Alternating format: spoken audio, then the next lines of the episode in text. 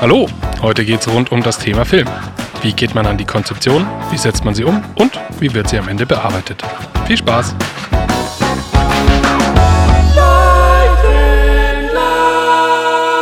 Yo, da sind wir wieder. Krass. Wir haben äh, uns ein bisschen zurückgezogen, äh, weil wir in der Corona-Zeit ein bisschen gemerkt haben, dass wir dann sehr viel eigentlich über das Privatleben geredet haben und irgendwie nicht mehr so richtig Relevanz reinbekommen haben in dem Podcast. Und das möchten wir natürlich. Wir möchten natürlich Wissen vermitteln und deswegen haben wir uns eine kleine kreative Pause genommen und sitzen jetzt allerdings wieder mit einem leicht neuen Konzept dran, was wir euch jetzt dann im Folgenden vorstellen werden. Mit mir zusammen, also ich bin der Hannes, sitzt noch der Ricardo und der Heddan. Grüß euch. Servus. Kreative Pause, jetzt ist ein paar Wochen her seit der letzten Folge. Ich wurde auch tatsächlich letzte Woche angerufen, was denn da los ist, ob es uns noch gibt oder ob wir das jetzt gelöscht haben und äh, eingestampft haben, weil wir einfach ohne irgendwas zu sagen uns äh, sozusagen in einen kleinen Sommerurlaub verabschiedet haben. Äh, oder Regenurlaub in dem Fall wohl eher, aber jetzt sind wir wieder da.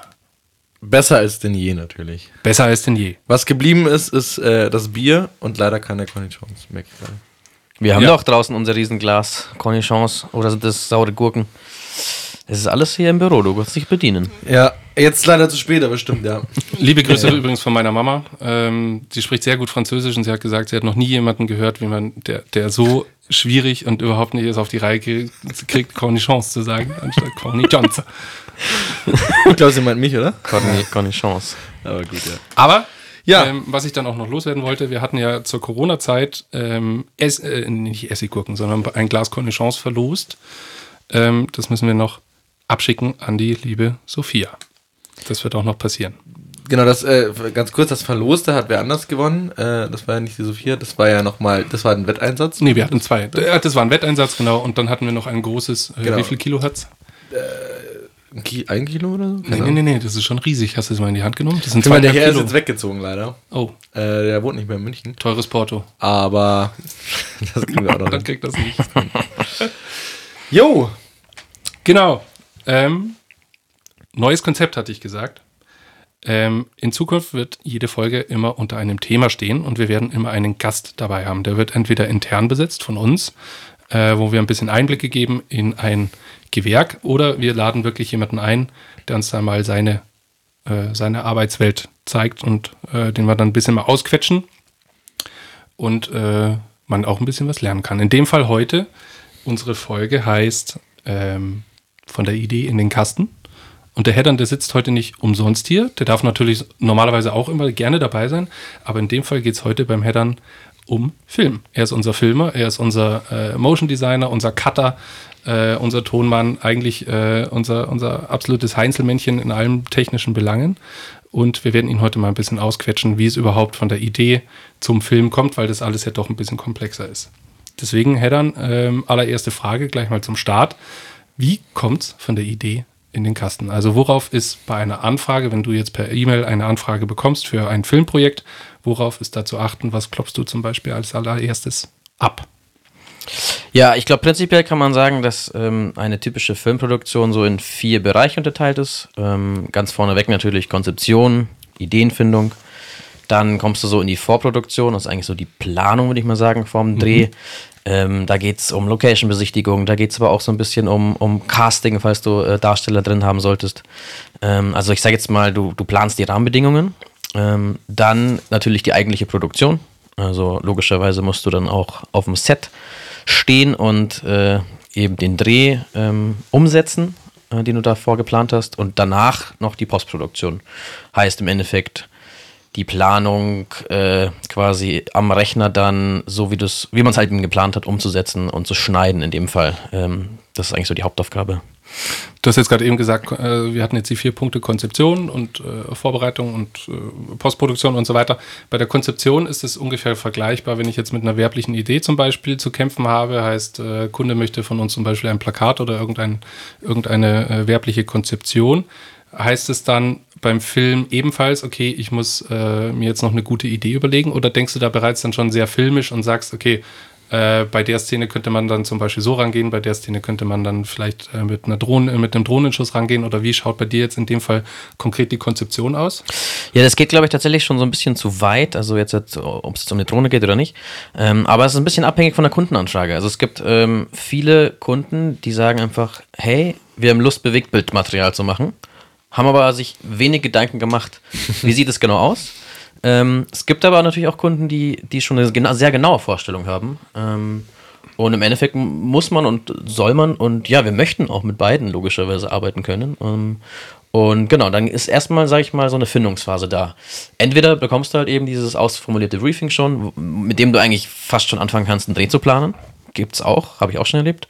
Oder du gehst halt nochmal in so eine Art Rebrief. Ähm, da ist es so, wir arbeiten momentan so, dass wir einen Fragenkatalog eben rüberschicken. Da stehen so Sachen drin wie, wie lang soll der Film werden? Da stehen so Sachen drin, welche Emotionalität soll der Film haben? Soll er lustig, fröhlich sein oder soll er eher, ähm, sage ich mal, faktisch ernst sein? Ähm, oder vielleicht sogar lustig. Also es geht einfach so ein bisschen um die, um die Grundausrichtung, wie sich der Kunde eben den Film vorstellt. Ähm, und noch diverse andere Sachen. Also zum Beispiel sollen Sprecher eingesetzt werden oder soll mit Darstellern gedreht werden oder sonst vielleicht quasi äh, Mitarbeiter des Konzerns. Ähm, genau, das werden einfach so ein paar Sachen abgeklopft, aber meistens ist es so, dass wir mit den Antworten dann schön arbeiten können und dann eben eine genauere Vorstellung haben, äh, in welche Richtung es gehen soll. Mhm. Was mir jetzt, ähm, wir hatten jetzt müssen wir leider ein bisschen Name-Dropping machen. Wir hatten vor Weihnachten eine größere Produktion für Mnet, wo wir dann auch mal ähm, äh, einen ganzen Film wirklich abgedreht haben. Und ich hatte zwar während der Ausbildung schon recht viel immer so ein bisschen mit Film zu tun, aber so einen richtigen Einblick, äh, in dem Fall war ich jetzt ja komplett bei der Organisation dabei, woraus dieses ganze Team eigentlich besteht. Also wie viel Mann dann eigentlich, das ist ja dann nicht in aller Regel nicht so, dass du nur mit der Kamera dran stehst und dann ein bisschen rumhüpfst, sondern wenn du jetzt äh, eine richtige Filmproduktion hast, dann hängt da ja jede Menge an Personal hinten dran. Ähm, heißt, äh, ich kriege sie gar, gar nicht mehr alle zusammen, aber wenn du die mal kurz aufzählen könntest, weil das war schon krass. Also musst du immer bei jedem Projekt an diese, an dieses ganze Team denken oder kannst du größtenteils eigentlich auch das alleine abdrehen. Also Frage Nummer eins, wie viele Leute sind das in aller Regel, worauf muss man achten? Und zweitens, braucht es eigentlich auch immer? Ähm, also Frage Nummer eins ist einfach flexibel zu beantworten, würde ich mal sagen. Es gibt einfach Setgrößen von theoretisch einer Person nur. Das wäre dann so eine Kombi, dass einer einfach Kamera und Regie mitmacht und gleichzeitig wahrscheinlich dann auch das im Nachhinein schneidet und deswegen schon so einen Plan hat, was, um was es geht. Ähm, bis zu, sage ich mal, wahrscheinlich oben hin, also jetzt Richtung Hollywood wahrscheinlich oben offen, wie viele Leute da am, am Set rumhopsen. Klar, ja, das ist eine ähm, Größenordnung. Aber ich sage jetzt mal so, das, das Kernteam der Verantwortlichen, würde ich mal behaupten, ist in der Regel eigentlich ein Regisseur, ähm, ein Kameramann mhm. und ähm, die bestimmen im Endeffekt zusammen natürlich mit der Konzeption im Endeffekt, was jetzt bei dem Mnet-Dreh zum Beispiel Ricardo übernommen hat, den Part, ähm, so, die bestimmen die inhaltliche Richtung, wie es halt gehen soll. Und die sagen auch am Set an, was zu tun ist im Endeffekt.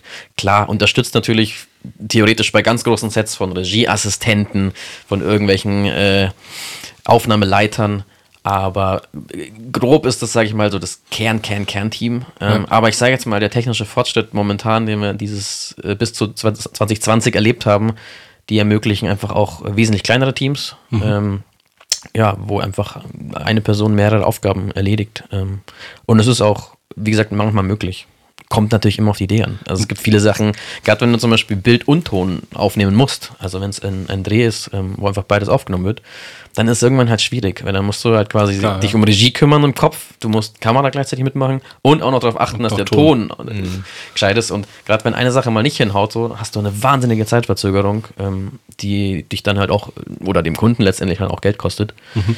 Ähm, deswegen ist es halt schon so, dass es bei vielen Bereichen, sag ich mal, spezielle Positionen gibt, die abgedeckt werden. Prinzipiell ist es ja auch immer so eine Sache von, also so Helping Hands nenne ich es mal. Äh, Ob es jetzt wirklich ein Helping Hand ist oder wirklich auch ein Kameraassistent, ein Lichtassistent, also so, was hatten wir alles bei der Produktion, ja. die dir ja auch dann an Zeit einsparen. Also wie du selber sagst, wenn du das ja selber machen musst quasi, ne? Also wenn, wenn du so, so ein One-Hit-Wonder, nee, nicht One-Hit-Wonder, aber so ein One-Person-Wonder, sag ich mal, bist, der eben Kameraregie alles macht, dann rennst du halt selber schnell vor und machst das Licht.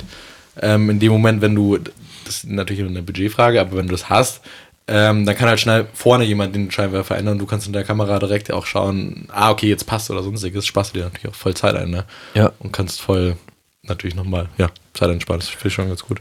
Total. Und ja, wenn du einen gewissen Qualitätsanspruch erreichen möchtest, kommst du halt nicht drum rum. Also du kannst nicht als One-Man-Show gewisse Sachen einfach erledigen. Das geht Klar, nicht. ja. Höchstens mit einem riesen Zeitaufwand.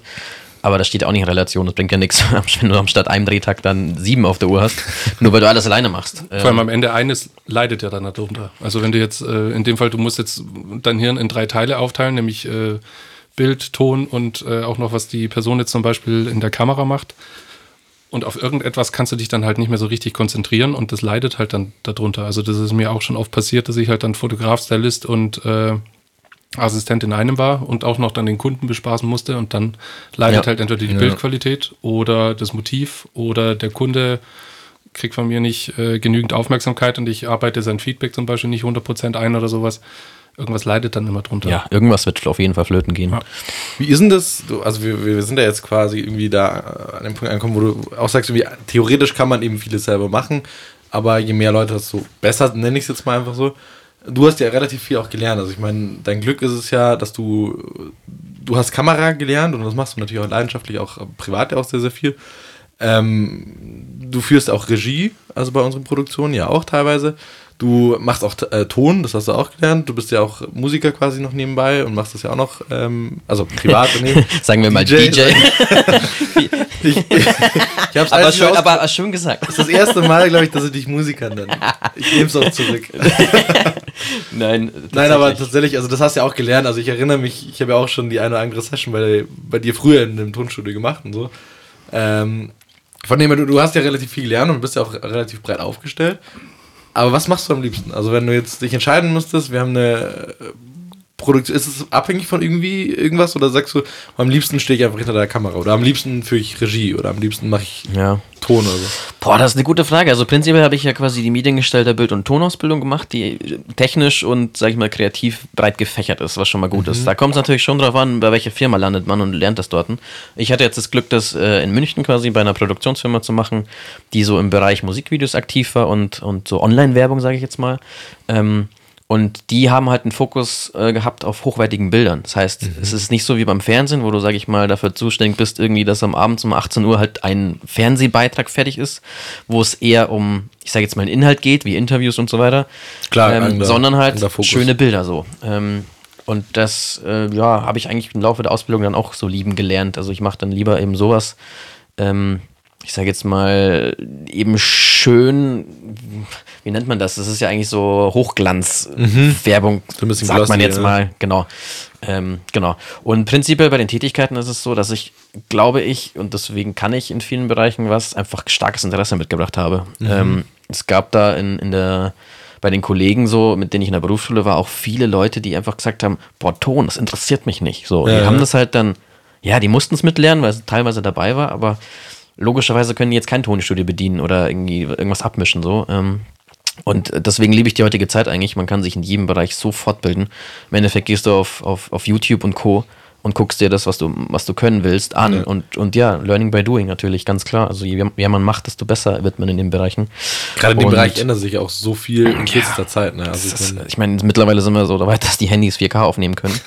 ähm, und bei ausreichendem Licht ähm, auch verdammt gut sogar, muss man einfach sagen. Ähm, ja, ich sage jetzt mal, es gibt heutzutage keinen, ähm, kein Hindernis, ähm, um in dem Bereich was zu produzieren. Also klar, es gibt teure Kameras, natürlich. Aber ich sage jetzt mal, wenn du angehender Filmemacher bist, reicht auch ein, auch ein Handy mit einigermaßen aktuellem Stand, um was Schönes zu machen. Und ähm, ja, das finde ich toll, muss ich ganz ehrlich sagen. Das in dem Bereich, ja, es ist in vielen Bereichen so natürlich, aber gerade in dem Bereich ähm, treibt das die Szene, glaube ich, schon ganz schön an. Das finde ich eigentlich ganz geil, also die, die Aussage jetzt gerade, weil es gibt ja verdammt viele Fotografen und auch Videografen und sowas, die sich dagegen, also nicht sträuben, aber die sich ähm, so ein bisschen dagegen aufblähen, dass es, dass die Handys jetzt mittlerweile so gut sind und dass es halt, ich sag mal zum Beispiel einen Porträtmodus im Foto oder sowas gibt, wo du relativ schnell ein, zumindest auf erster Ebene, relativ schönes Foto hinbekommen kannst, ne? mit, mit einem schönen, schönen Hintergrund, der unscharf ist und alles. Was natürlich nicht zu vergleichen ist mit einer echten Kamera so, aber auch im Videobereich kriegst du ja relativ schnell natürlich ein geiles Video so hin und da ärgern sich ganz, ganz viele Fotografen und sowas. Aber die ähm, Denkweise, wie du es ja jetzt sagst, finde ich eigentlich ganz spannend, weil das gibt ja auch neue Möglichkeiten. Ne? Also ich erinnere mich auch, wir überlegen ja, also hast du ja letztens auch eingeworfen, ähm, gewisse Produktion vielleicht gewollt sogar mit einem iPhone zu produzieren, damit das auch einen gewissen Touch hat, so, ne? Also damit das eine bestimmte Visualität auch bekommt, so, ne? Heißt nicht, dass man jetzt alles damit abdrehen kann, so, aber das kann ja auch ein Vorteil sein, sowas, ne?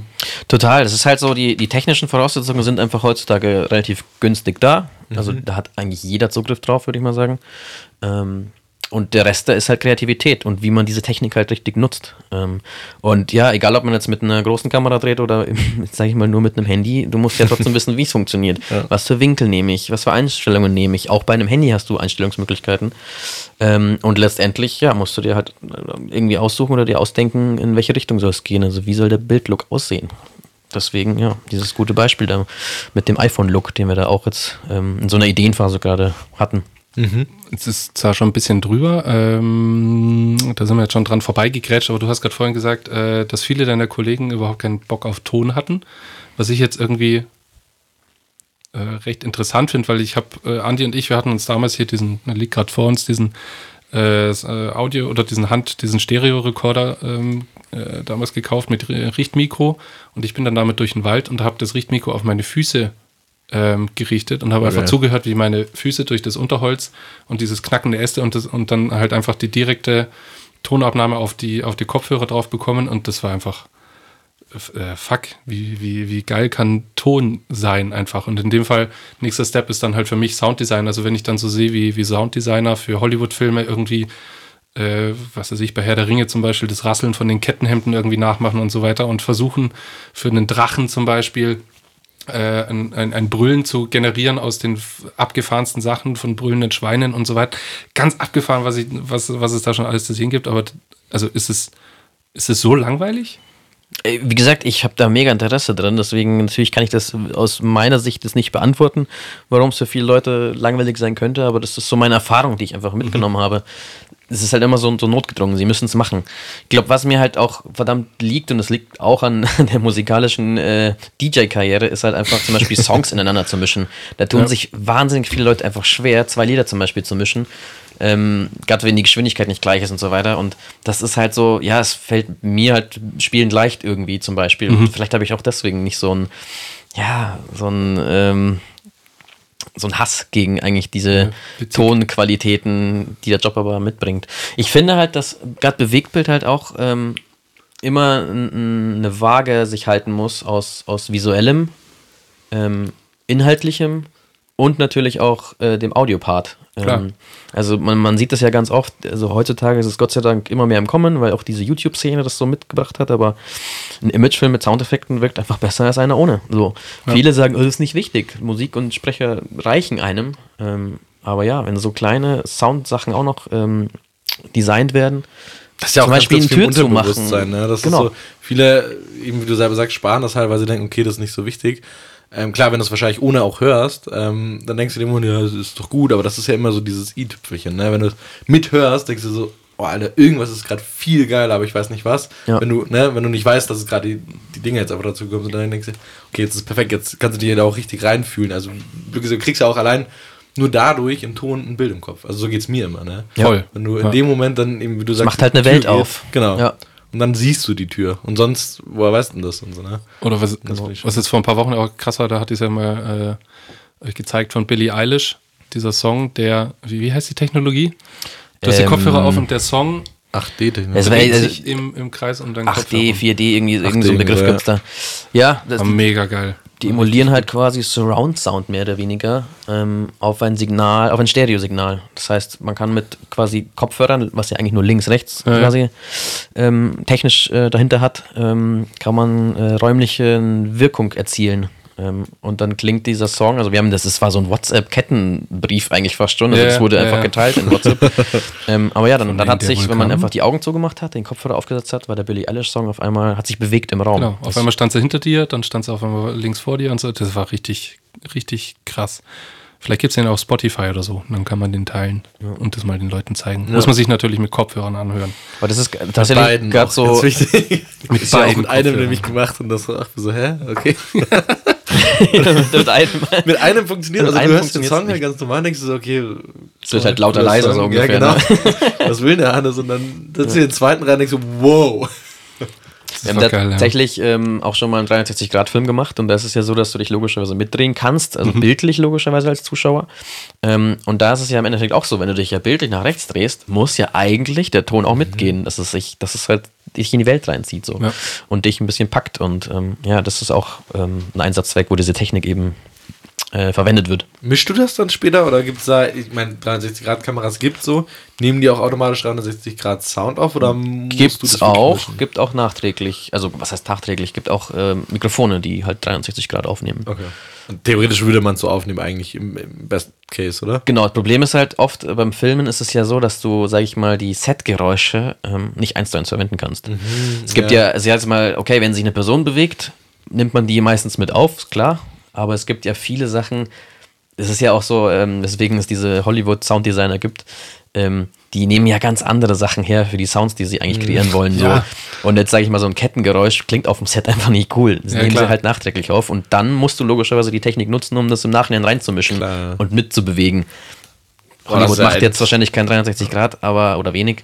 Aber ja, so vom Prinzip her. Aber ich- genau darf das ich- gleiche gilt ja auch bei 5.1. Da mischen sie es ja im Endeffekt auch. Ja. Da habe ich jetzt gerade vor zwei Wochen habe ich ein Video gesehen, wie der Schrei oder dieses Gebrüll von dem T-Rex aus Jurassic Park, wie sie den überhaupt gemacht haben. Also ja, natürlich weiß kein äh, Forscher, wie, wie das Ding äh, geschrien hat oder wie, wie sich das äh, irgendwie äh, angefühlt hat oder so. Und dann haben die, das ist eine Mischung aus Löwenbrillen, dem Schweinequieken, äh, dann irgendwelchen Windgeräuschen und eine knarzende Tür und so weiter. Einfach und so dann haben sie es- Sounds gelayert und dann. und dann 10.000-fach Ja. gelayert und was weiß ich was. Und am Ende kam halt dieses, dieses wirklich ikonische. Mhm. Also, ich hab's jetzt gleich im Ohr, aber ich bin jetzt auch so ein Filmverrückter. Ich weiß sofort, wie das ich Ding glaube, das klingt. hat schon jeder immer, ja. Aber ich glaube, das, das äh, Geil, war als schon ich, geil. Also gerade Schrei gesagt hast, habe ich gedacht, du meinst diesen, ich weiß nicht, wer. Der Wilhelmsschrei. Ja, danke Der schön. genau. Wilhelmsschrei, so heißt der. Der in, in, Ein alter Gag unter Jedem- Sounddesignern in ja, Hollywood. in jedem Star Wars drin ist, aber in sämtlichen Filmen eigentlich drin ist. Und das ist so geil. Am Anfang wusste ich das gar nicht, oder kannte ich den nicht. Und irgendwann mal habe ich den dann,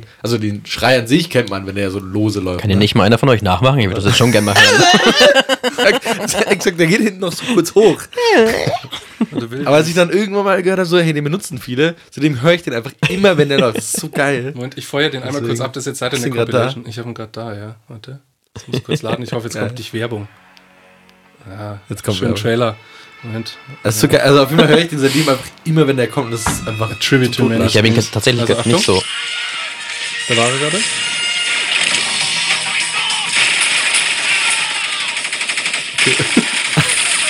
Okay, jetzt Da war er gerade. Da war er. Das ist, ja, stimmt. Das ist ein uralter Gag unter, äh, man weiß gar nicht, wo der Schrei herkommt. Ich habe das mal nachgelesen, weil mich das, das interessiert hat. Und irgendwie, es gab mal in 30ern oder 40er Jahren gab es irgendeinen Filmdreh und die wollten halt äh, äh, so einen Schrei haben und der war wohl so gut, dass sie den dann einfach in den nächsten drei Filmen auch noch Übernommen. verbaut haben. Und das Ja, fanden die dann Killer. einfach so witzig, dass sie den immer wieder hergenommen haben. Also den hörst du einfach die, die äh, wirklich in jedem Hollywood-Film, das ist einfach so ein Running Gag, der wird dann da einfach eingebaut. Also auf den kann man mal Geiles achten. Der kommt immer wieder. Geil. Okay. Äh, jetzt wäre mal noch eine Frage, die ich an euch habe tatsächlich in dem, in dem Thema. Was ist denn euer Lieblingsbereich eigentlich bei einer kompletten Bewegtbildproduktion von vorn nach hinten? Ist jetzt unabhängig davon, wie groß es ist? Ähm, Würde mich mal interessieren. Am Set meinst du? nee, eben schon von Konzeption, Ideefindung bis zum Ende. Einfach würde mich mal interessieren, wo ihr euch da Oh. am liebsten seht eigentlich. Ähm, was da euer so Steckenpferd vielleicht auch ist, weil logischerweise arbeiten wir zusammen an sowas. Also tatsächlich bei mir wirklich Konzeption. Also so, ich finde es einfach spannend, wenn die Anfrage jetzt vom Kunden reinkommt, einfach zu sehen, wie das Ding dann einfach anfängt zu wachsen. Also du siehst das allererste Briefing und äh, da bildet sich dann schon so ein bisschen was im Kopf und dann fängst du an, darüber nachzudenken, okay, wie könnte das im, im Film aussehen? Und äh, wir haben ja dann da ewig, jetzt leider wieder Beispiel Mnet, äh, haben wir dann ewig immer diskutiert, okay, im nächsten Schnitt könnte man das machen, dann könnte man das machen und so weiter. Äh, und dann ist die Konzeption irgendwann fertig und dann geht es in die Produktion und es fängt einfach wirklich fast eins zu eins äh, fängt also an, fast eins zu eins eigentlich Form anzunehmen, so wie du das ungefähr vorgestellt hast. Und das fand ich eigentlich so mit am spannendsten und dann halt, ich habe jetzt an, damals bei dem Filmdreh, ich war halt der Fotograf, ich hatte jetzt keine, keine keine Rolle während dem Nur der. Fotograf. Ja, ich hatte jetzt halt keine, jetzt echt ich so. war jetzt kein Der Schärfesteller. mit dem iPhone kein- wieder da stand und nur ein Foto gemacht hat.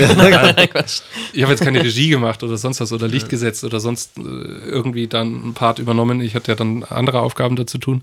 Äh, aber das war dann von außen einfach spannend zu sehen, wie dann die Konzeption, die wir da so äh, in drei Wochen zusammengeklopft haben, wie die plötzlich anfängt mit Hand und Fuß umgesetzt zu werden. Das war wirklich, das war spannend. Das finde ich cool. Ja klar, das ist ein cooler Moment, wenn du dann eigentlich den ersten Rough Cut siehst, in dem Fall, finde ich. Und dann, dann merkt man immer so, funktioniert es oder funktioniert es nicht. Ähm, ja, Gott sei Dank in der Regel funktioniert es. Ja, es gibt ja, Ähm, bei uns bisher auf jeden Fall, bei Leuchten laut immer. Aber ja. man, man kennt es trotzdem, kennt's. wenn man am Set steht und merkte, ah ja, da war der Fehler.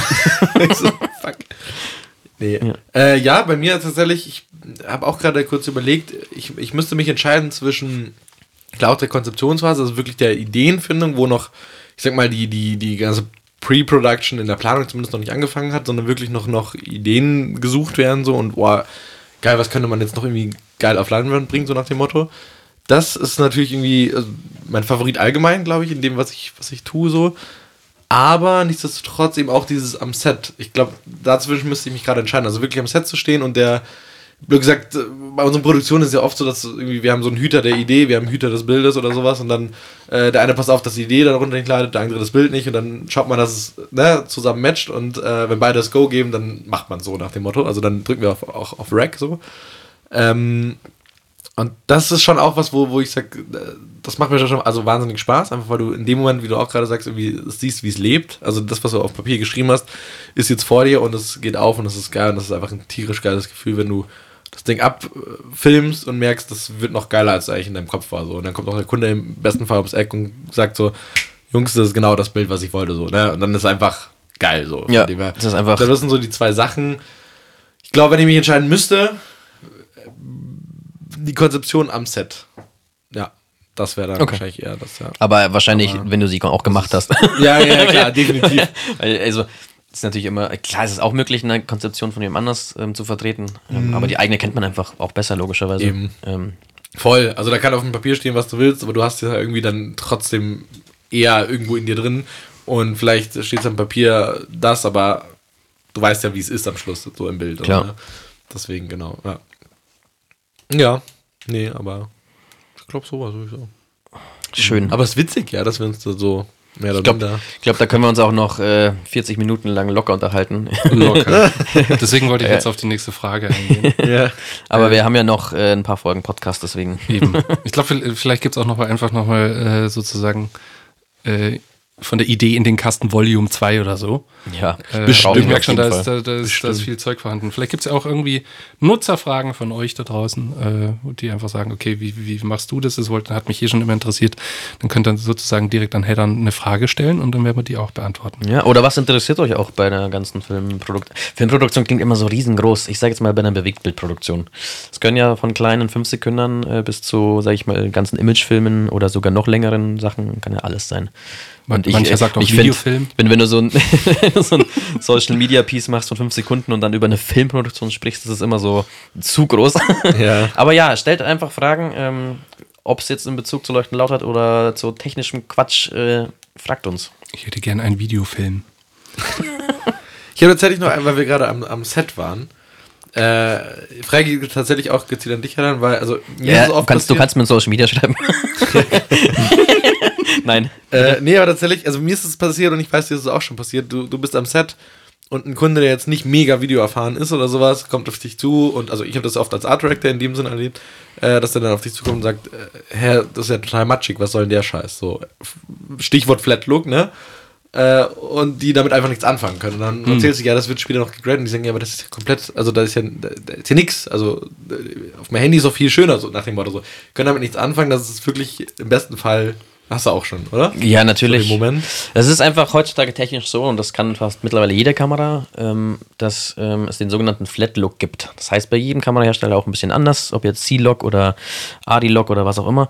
Ähm, aber das dient dazu, dass dieses Bild eigentlich informationstechnisch gestaucht wird. Das heißt, die hellen Bereiche werden dunkler, die dunklen Bereiche werden heller und mit der Farbsättigung und Co. passiert auch noch ein bisschen was. Es wird einfach ähm, dazu genutzt, dass du mehr Infos in ein gewisses Format bekommst. Ähm, Und dadurch hast du bei der Nachbearbeitung mehr Möglichkeiten. Ähm, Sieht im aus wie Sinne so ein grauer Schleier, oder? Grading und Co. Genau, weil halt einfach, du hast halt, Wie ein verregneter du hast halt Tag. kein Kontrast drin und keine Farben im Endeffekt. Laienhaft jetzt mal dargestellt. Mhm. Und genau, das dient einfach dazu, dass du im Grading mehr Möglichkeiten hast, ähm, das Bild richtig, richtig schön zu machen, jeden Farbton einzeln anzupassen. Und auch gerade so, ich sage jetzt mal ein Extrembeispiel wäre so, du fährst ähm, im Auto mit in einem Tunnel und fährst dann nach draußen in Sonnenlicht so. Und das menschliche Auge kann gewissermaßen so ein bisschen gegensteuern, indem es halt irgendwann das Sonnenlicht anpasst so und du siehst dann auch draußen gut und drinnen. Ähm, die Kamera macht das halt über, über sogenannte Blendenstufen.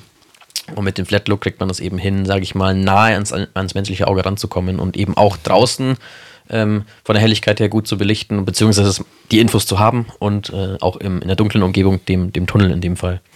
Und ja, das gibt ein paar technische Möglichkeiten auf dem Set, dem entgegenzusteuern. Das, ähm, sage ich mal, man kann sich Monitore leihen, die diesen Flat Look, ich sage jetzt mal, rückgängig machen und somit dem Kunden dann wieder ein schönes Bild liefern. Ähm, aber ja, oft sage ich mal, ähm, sage ich mal, wenn du nur mit einer Kamera drehst und keinen Monitor in der Hand hast und so weiter, hast du diese Möglichkeit nicht und dann muss man es eigentlich oft erklären, ähm, warum äh, sieht es jetzt so grau aus und so finster. Ähm, ja, aber tatsächlich ist es mittlerweile sogar, kommt es bei den Kunden auch an, diese Info. Das war gerade am Anfang, als diese Funktionalitäten rauskamen, das ist immer ganz schön schwierig, das greifbar zu erklären. Aber mittlerweile. Ah ja, kenne ich schon, Flatlook stimmt. Ich weiß, bei mir auch das allererste Mal, als ich das gesehen habe oder davon gehört habe oder sowas, dachte ich auch zuerst, okay, der Bildschirm ist kaputt, irgendwie scheiße. Also neue Kamera, so nach dem Motto. Also, ah, Ja. okay, gut, peinlich. Aber ja, Und eigentlich dient es nur damit dazu, dass es äh, ja im Endeffekt qualitativer ist. Ja. Im Nachhinein. ja, voll. Nee, aber wie gesagt, das habe ich ja eben auch schon so oft gehört. Und ich, also ich erkläre es dann immer relativ schnell so, ja, ja, das ist halt, damit wir später hintenrum irgendwie ein bisschen mehr, mehr Möglichkeit haben im Grading, irgendwie auch wegen äh, den Helligkeitsstufen, beziehungsweise halt die, wie du sagst, irgendwie die Lichter runter und die Tiefen quasi hoch und so. Und so ah, da merkst du richtig schön so, ah, okay, anscheinend hat das einen Grund. Ich, ähm, ihr werdet schon wissen, was ihr tut, aber verstanden haben sie es nicht. Das, Ah, ja. Okay, Ja. hab's verstanden. das ist genau Nein. Nein. Nein, nein, aber dich Gesicht interessiert es einfach nicht mehr. reden. Aber, paar, Aber, genau, äh, das paar, kennt ja- kennt ja jeder von sich. Ja. Wir, wir sind ja Ja. auch sogar so IT im Büro am Thema so und dann kriegen wir auch immer eigentlich Erklärungen. Ja, das, und das und deswegen. Und mir so, ah ja, okay. Stimmt. Klingt gut, stimmt. Ähm. Aber ja. Ich hätte dich unterbrochen, glaube ich, bei der Frage. Ich Ach so, hab, nee, äh, weil wir- ich- Flatlook gerade genau, ja. eingepresst. Genau, nee, nee, nee, alles gut. Nein, das ging genau dann eigentlich in die Richtung, auf die ich dann wollte, nämlich Tipps und Tricks fürs Cutting und Grading. Ähm, ich habe früher schon sehr viel eigentlich gegradet und gecuttet, allerdings habe ich mir das halt alles selber beigebogen irgendwie. Ähm, und mittlerweile muss ich sagen, und kann ich aufrichtig sagen, ich hasse es.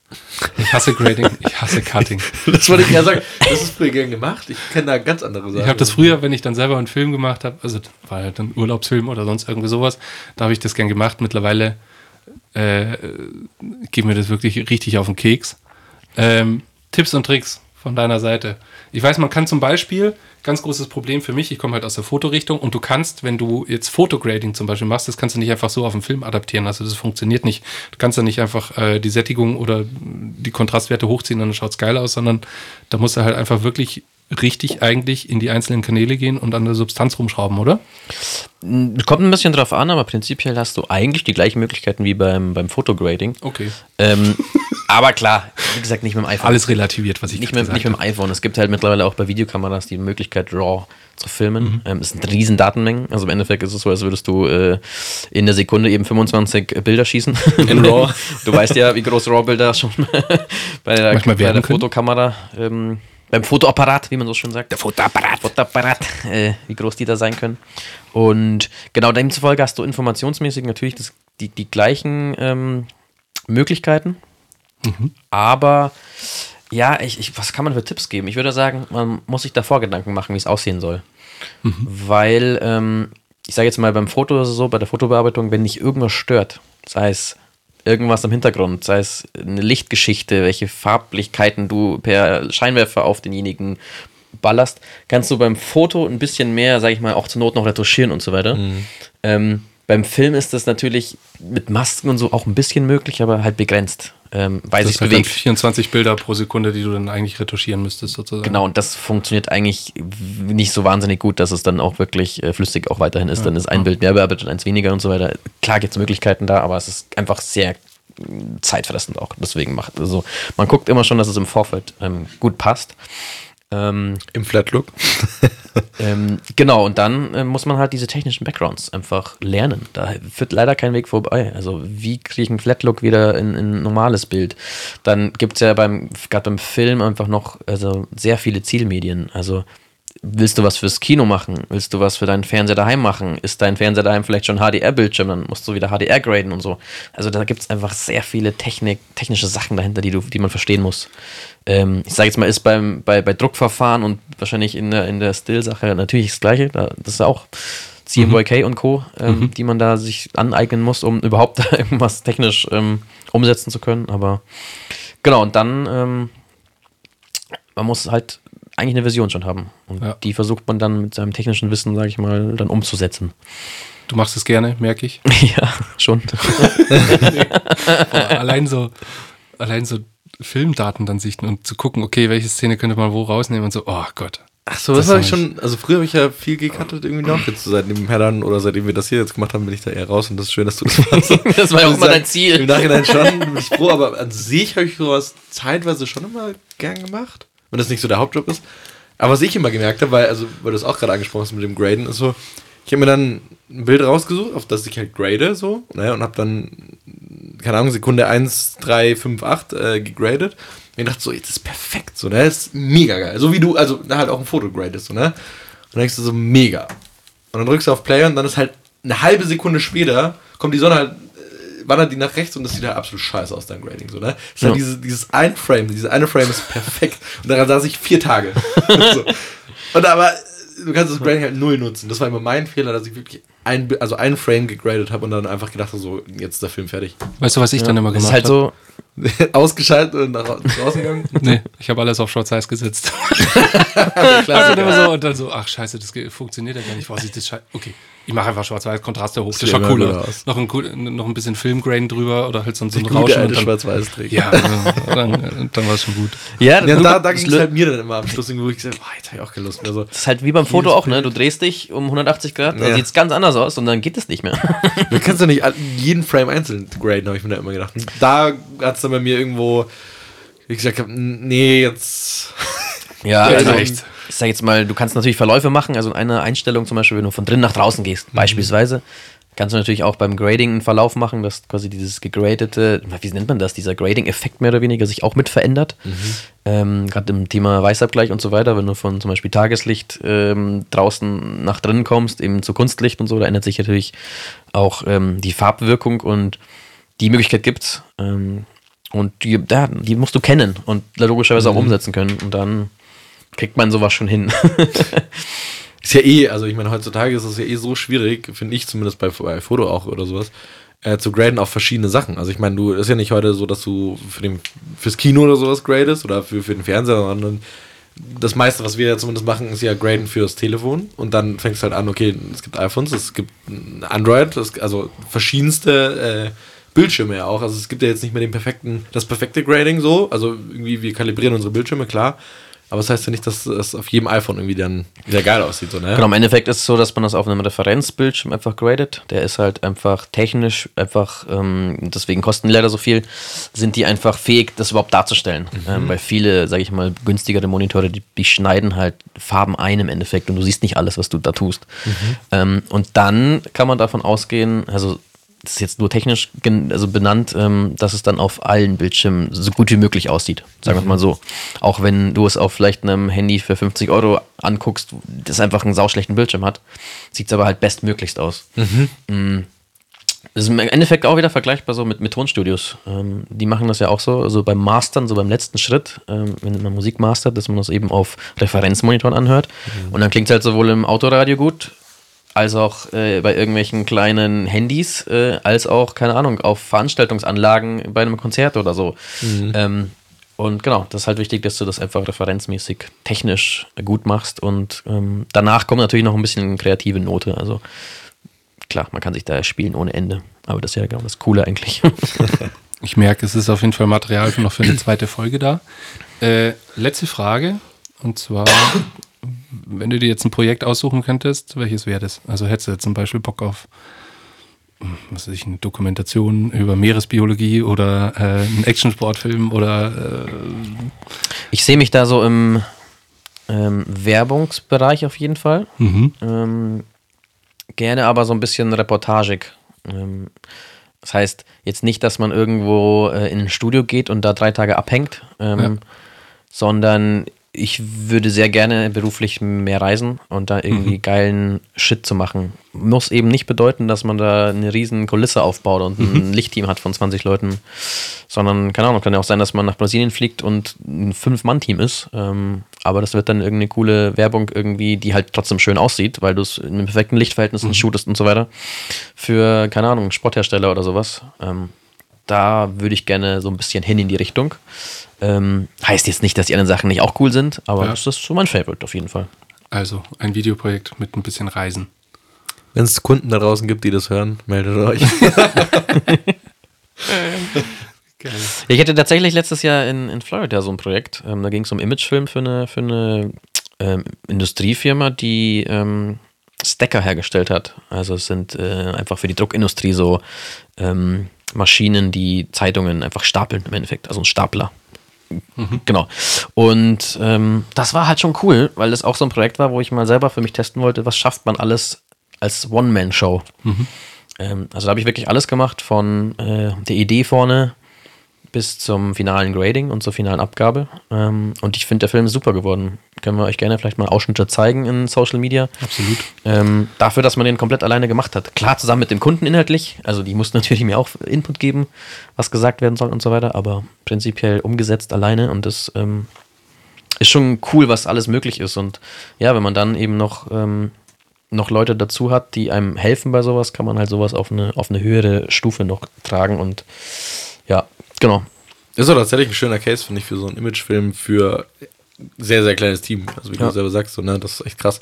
Es war halt so, sich ich war halt Film tatsächlich anschaut, ja. zehn Tage unterwegs, so ungefähr. Also das war halt, genau, halt nicht so der typische Eindrehtag, sondern halt aufgrund, weil ich es alleine gemacht habe, halt äh, gestreckt. Ähm, aber ja, Ja. möglich ist es heutzutage. Gibt es bald auf unserer äh, Website auch anzuschauen, natürlich. Yes. Sehr gut. Ich darf jetzt, wir haben jetzt nämlich, äh, wir haben jetzt Jingles. Wir haben coole Jingles produziert. Und wenn ich jetzt hier diese Taste drücke, dann passiert folgendes. Achtung. Fakt des Tages. Geil. Fakt des Tages. Wir hatten es schon gesagt. Was aber hat das die- damit auf sich? Der Fakt des Tages. Ähm, mir ist es mal aufgefallen, äh, es gibt ja dieses Neon unnützes Wissen. Ähm, und ich hatte mir das mal, dieses Buch damals irgendwann mal geschenkt bekommen und hatte das einfach mal so ein paar Seiten gelesen. Und dann hocke ich zwei Tage später vom Fernseher, schaue Günther Jauch hier, wer wird Millionär? Und dann kommt die Frage und ich konnte mein unnützes Wissen abrufen. Und da habe ich mir einfach gedacht, okay, das wäre doch eine Idee für einen Podcast, dass man einfach immer den Fakt des Tages raushaut. Da gibt es gute Webseiten, die dir dann sozusagen ein Stück unnützes Wissen geben. Aber das kann man ja vielleicht irgendwann mal abrufen. Und in dem Fall, ich habe hier einen rausgesucht. Ähm, Ricardo, ich habe noch mal einen anderen rausgesucht, weil nicht wundern, wenn jetzt äh, noch ein anderer kommt. Aber ähm, für den ersten wollte ich einfach ein bisschen was Witzigeres haben. Faultiere sterben, äh, sorry nochmal. Faultiere sterben häufig durch das Herabfallen von Bäumen, weil sie ihren eigenen Arm für einen Ast halten. Was?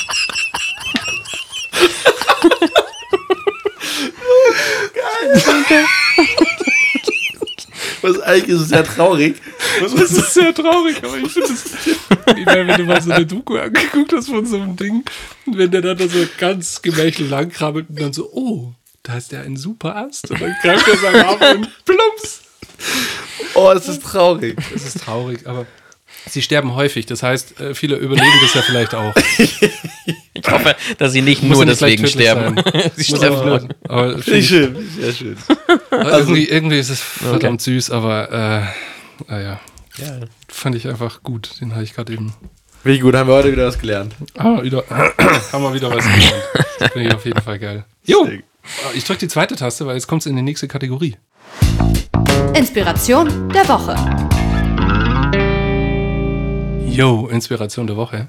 Ähm, das ist unsere Kategorie, wo wir dann immer ähm, Der Andi hatte nämlich schon mal vor ein paar Folgen gesagt, äh, was hat euch am meisten inspiriert und das hat, mich hat es dann so geärgert im Nachhinein, weil mir dann so viele Sachen eingefallen sind, wo ich mir gedacht habe, scheiße, das hätte ich gern gesagt oder das hätte ich gerne irgendwie geteilt und anderen Leuten gezeigt oder so. Äh, da haben wir uns dann einfach entschlossen, wir nehmen einfach die Inspiration der Woche, jetzt jede Folge mit und jeder sagt immer, was er in dieser Woche ähm, Was ihn so inspiriert hat oder was er einfach extrem gut fand und was er gerne irgendwie anderen mitgeben möchte. Darf ich anfangen? Ja, Hedy, Hedy darf anfangen. Nee, tatsächlich, äh, weil es, glaube ich, thematisch ein bisschen passt, ähm, habe ich meine Inspiration der Woche ähm, mitgebracht und das wäre nämlich ein Film. Und zwar, es ist tatsächlich schon wieder, glaube ich, zwölf Tage her, oder, oder rauskam, aber ähm, die Firma Bosch hat, äh, ich glaube, in Zusammenarbeit mit Jung von Matt ähm, eine neue Episode rausgebracht von ihrem ähm, Like a Bosch, ähm, von ihrer Like a Bosch-Kampagne. Ähm, und da geht es eigentlich so ein bisschen um Industrie 4.0. Und ähm, der ist sehr sehenswert, finde ich, ähm, weil die marketingtechnisch, klar, beim ersten Teil schon, aber sehr, sehr, sehr modern rangegangen sind. Eigentlich ist der, die Kampagne baut ja so ein bisschen auf einem Song auf, ähm, wo sie aber halt mega charmant ähm, langweilige technischen Scheiß im Endeffekt verpacken. Und aber genau das macht es eben so gut. Und jetzt haben sie das tatsächlich mal im B2B-Bereich auch richtig hinbekommen. Ähm, sehr sehenswert auf jeden Fall. Den habt ihr bestimmt auch gesehen. Voll, ja. Noch Find's nicht. total geil. Also, weil Ich habe nur bei euch gehört. nicht gesehen? Nee, ich habe nur gehört an euren. Arbeitsplätzen. Weil es halt, wie du selber sagst, total trockenes Thema irgendwie ist. Also ich glaube, wenn das Briefing reinfloppt, denkst du erstmal, oh scheiße. So, ja, wie, wie mache ich daraus jetzt irgendwie was Geiles? Und genau, also Agentur hat es echt geil hinbekommen, dass du aus einem mega trockenen Thema irgendwie ein Schmunzeln rausbekommst und äh, wirklich sagst, okay, geil, schaue ich mir nochmal an. Also ich habe den direkt nochmal angeschaut, obwohl das Thema also an mir natürlich vorbeigeht, aber natürlich auch jetzt auch nicht so, mega charmant ist. Ja, und äh, der erste Teil ging quasi so um Smart Home, eigentlich viel daheim, sag ich mal, rund ums Haus. Und der zweite Teil eben, der ist jetzt in diesem Business-Bereich ähm, und passt dann auch noch perfekt in diese Corona-Zeit rein, weil er quasi so wieder diesen Aufschwung mh, mit Technik erleichtern möchte oder sie, sie suggerieren es, dass es möglich ist. Ähm, und ja, geht es um ganz viele, um Roboter und so weiter und irgendwelche ähm, Logistikhelfer allein ähm, im technischen Bereich und super. Sehr empfehlenswert. Crazy. Sehr gut. Äh, Muss ich ja. mir noch anschauen. Richie. Da mache ich weiter. Bei mir ist es lustigerweise, ich habe ich hab lange überlegt, bis ich irgendwann mitbekommen habe, dass äh, mich diese Woche tatsächlich die Inspiration der Woche, weil es bei mir eine ganze Woche ist, oder also die Zeit darüber, äh, ist ein Buch. Und zwar habe ich äh, in einem YouTube Tutorial, sag ich mal, hat jemand das Buch äh, Der Weg des Künstlers äh, empfohlen von Julia Cameron, glaube ich.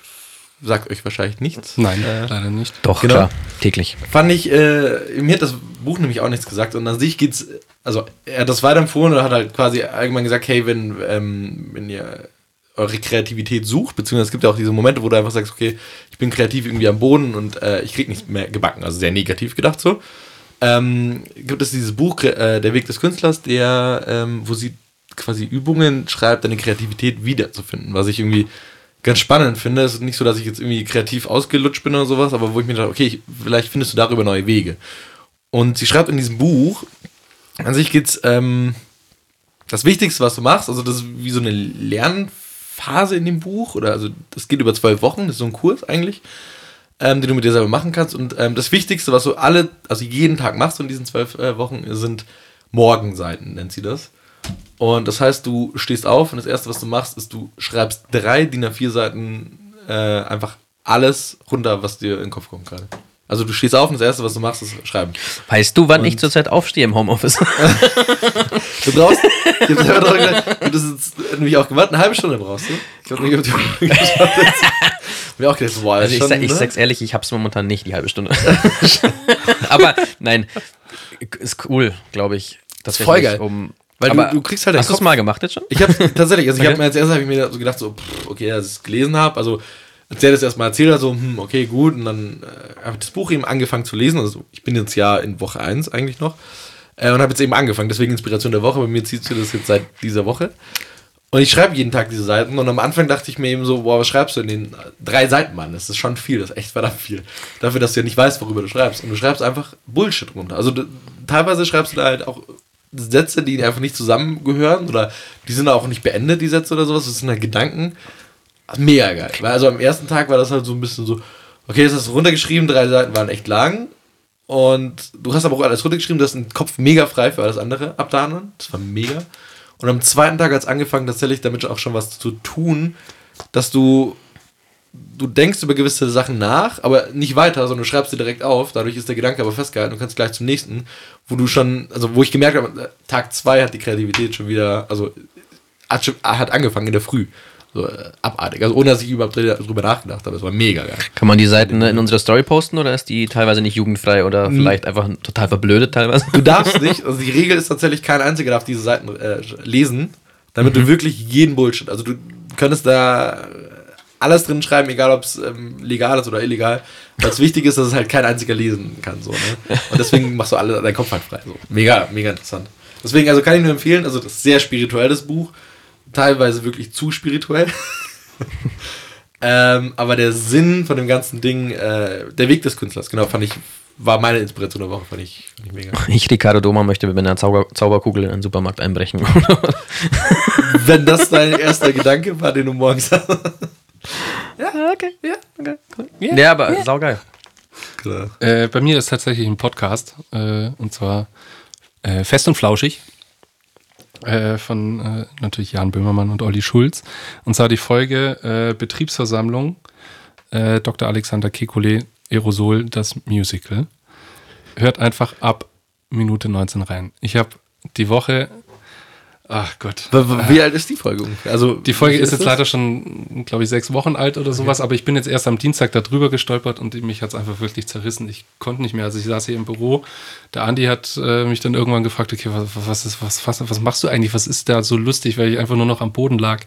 Jan Bimmermann hat ein Musical geschrieben, weil es gibt ja gerade hier immer den großen Kampf zwischen Dr. Äh, Dr. Professor äh, Drosten und Dr. Alexander Kekulé, die beiden Virologen ähm, die sich gerade eigentlich betteln, beziehungsweise der Dr. Kekulé, soweit ich das mitbekommen habe, schießt immer ein bisschen gegen den Dr. Drosten, weil er irgendwie andere Ansichten hat und jetzt mischt sich noch die Bildzeitung ein und was weiß ich was. Er hat irre an Brisanz aufgenommen und Jan Böhmermann möchte jetzt, ähm, dass Dr. Kekulé auch äh, ein bisschen äh, Bühne, äh, ein bisschen Zeit auf der Bühne sozusagen bekommt und hat ihm ein, ein, ein äh, Musical gewidmet und hat selber ein Musical aufgenommen. Vorlage ist König der Löwen. ähm, und er nennt das Musical Aerosol, das Musical mit Dr. Alexander Kekulé und äh, besteht eigentlich darin, äh, dass das ganze Musical wird nur a cappella eingesungen, also nur mit dem Mund, damit du als Zuschauer danach noch den Thrill hast, hast du jetzt Corona oder nicht. Und jetzt. okay. Wow. Kann man jetzt äh, Witzchen drüber machen, aber äh, darum, da geht es jetzt gar nicht drum, sondern dieses Musical, das er da geschrieben hat, er hat halt einen Song über Dr. Kekulé gemacht. Hört es euch an. Geil. Okay. Betriebsversammlung äh, Dr. Alexander Kekulé ab Minute 19. Nice. Ich bin am Boden gelegen. Kenn ich Und das hat mich wirklich inspiriert Also und dadurch äh, entstanden ja dann äh, diverse Gesangseinlagen, die ich euch dann geschickt hatte, weil mich das einfach inspiriert hat. Das fand ich gut. Ah, da war's. Ah. Das, war die mit einer der das- Auslöser, warum ich dann noch mal, äh, mich nochmal dran gehockt hatte, weil ich mich noch mal, weil ich Bock hatte und mich da künstlerisch austoben wollte. Ich hab ja, muss ja gestehen, ich habe noch nie eine Folge Fest und Flauschig gehört. Das ist auch überhaupt nicht schlimm. Das Okay, ist einfach anfangen. Jeder, jeder fängt mal an. Jeder fängt mal an. Jeder hat seinen.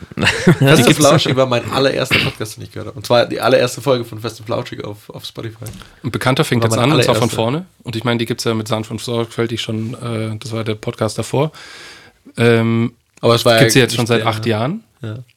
Und jetzt kannst du sie ausrechnen. Jede Woche eine Folge. Aber der andere war ja Sonderfolgen. quasi dieser, wo sie an dem Tisch saßen. Ne? Das war ja kein, kein Podcast, sondern eher so ein, ich weiß nicht, wie man nennt, Videoformat, Podcast, Ich kenne die Talkshow. alten Formate leider nicht. Das weiß ich äh, leider nicht mehr. Aber Nee, ich habe angefangen Podcast hören, weil ich, das war da, wo Jan Böhmermann auch irgendwie gerade so seinen, seinen damaligen Hype hatte. mit Erdogan. Äh, noch ein bisschen davor. Ne? Genau, da, da habe ich tatsächlich angefangen, Fest und Flauschig das erste Mal zu hören, die erste Folge. Und ich habe mir sogar einen Wecker gestellt auf diesen Sonntag und so. Und saß dann auf der Couch und habe mir das angehört quasi und fand das total geil und habe da ab die nächsten zehn Folgen, glaube ich, nicht mehr gehört. Absolut.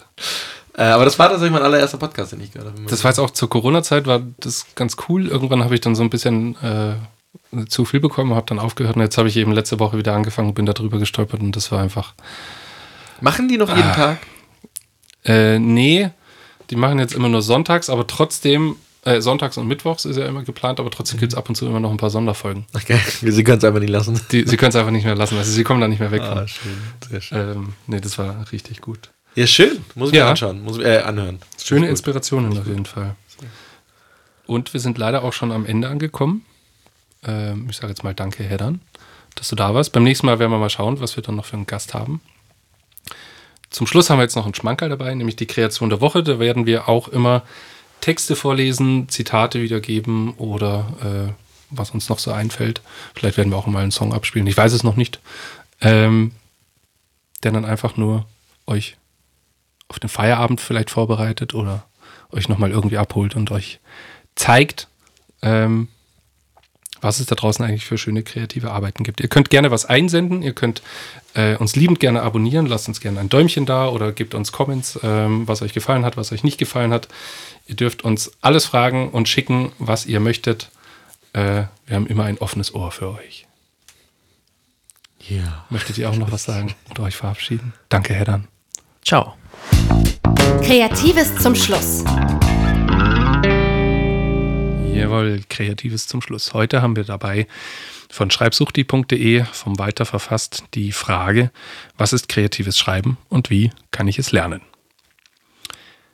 Kreatives Schreiben beginnt dort, wo du dich traust, deinen Kopf aus der grauen Masse zu stecken.